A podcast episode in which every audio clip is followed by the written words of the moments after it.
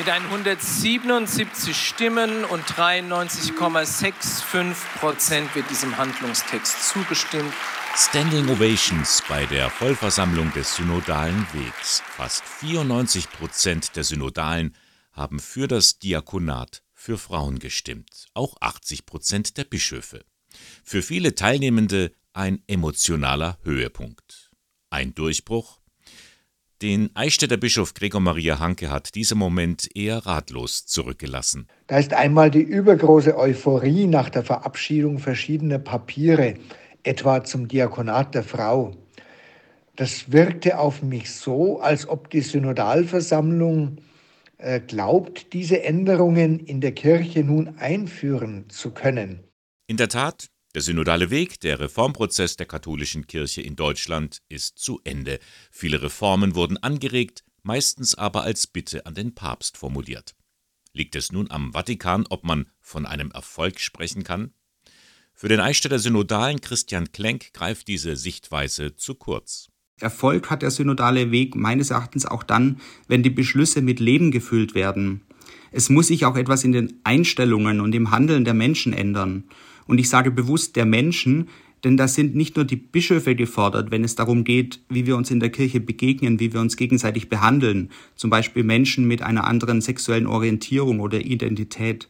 Trotzdem hätte sich Klenk noch weitreichendere Reformen gewünscht. Zu oft habe man sich mit Kompromissen zufrieden geben müssen, damit möglichst viele zustimmen. Aber ich meine, am Ende ist der größtmögliche Konsens mehr wert. Und wenn ich nach Ende des synodalen Wegs das Gesamtergebnis mal realistisch betrachte, dann finde ich, dass mit Blick auf die Zeit und die schwierigen Themen doch sehr viel erreicht wurde. Und das sind, denke ich, kleine Schritte immer noch besser als gar keine Schritte. Unterm Strich zufrieden ist auch der Diözesanratsvorsitzender im Bistum Eichstätt, Christian Gärtner.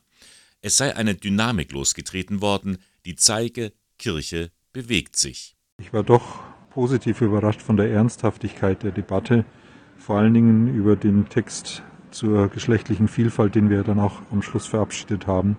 Ich denke, vielen synodalen Bischöfen ist klar gewesen, dass es ganz wichtig ist, dass wir als Kirche auch einfach ein Zeichen setzen, dass wir offen sind, auch für queere Menschen. Homosexuelle Paare sollen sich von der katholischen Kirche segnen lassen können. Das ist einer der Beschlüsse.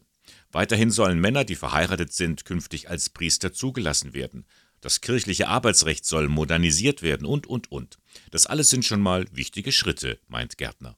Die Offenheit und die Ehrlichkeit, mit der der synodale Weg die Probleme und die Themen angesprochen hat, mit der wir uns als Kirche konfrontiert sehen, auch angesichts des Missbrauchsskandals.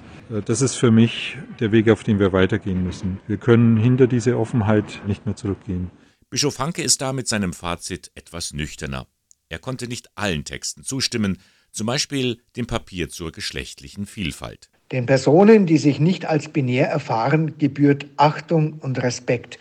Wir Christen haben uns dafür einzusetzen, dass sie nicht diskriminiert werden. Und dennoch kann ich dem Papier nicht zustimmen, denn der Synodaltext verwässert das Frausein und Mannsein des Schöpfungsberichtes.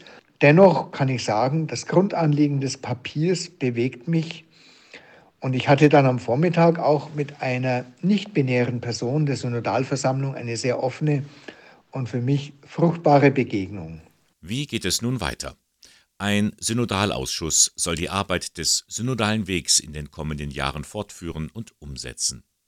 Allerdings ist für Bischof Hanke noch vieles unklar, vor allem welche Rolle Rom bei den Beschlüssen spielen wird. Es sind viele Fragen offen und wenn der deutsche Weg dann sich messen lassen muss an den weltsynodalen Themen und Ausrichtungen, äh, dann kann es, so wie ich Frankfurt erlebt habe, durchaus schwierig werden. Ich glaube, wir haben die Sicht auf das Ganze etwas verdunkelt oder hintangestellt.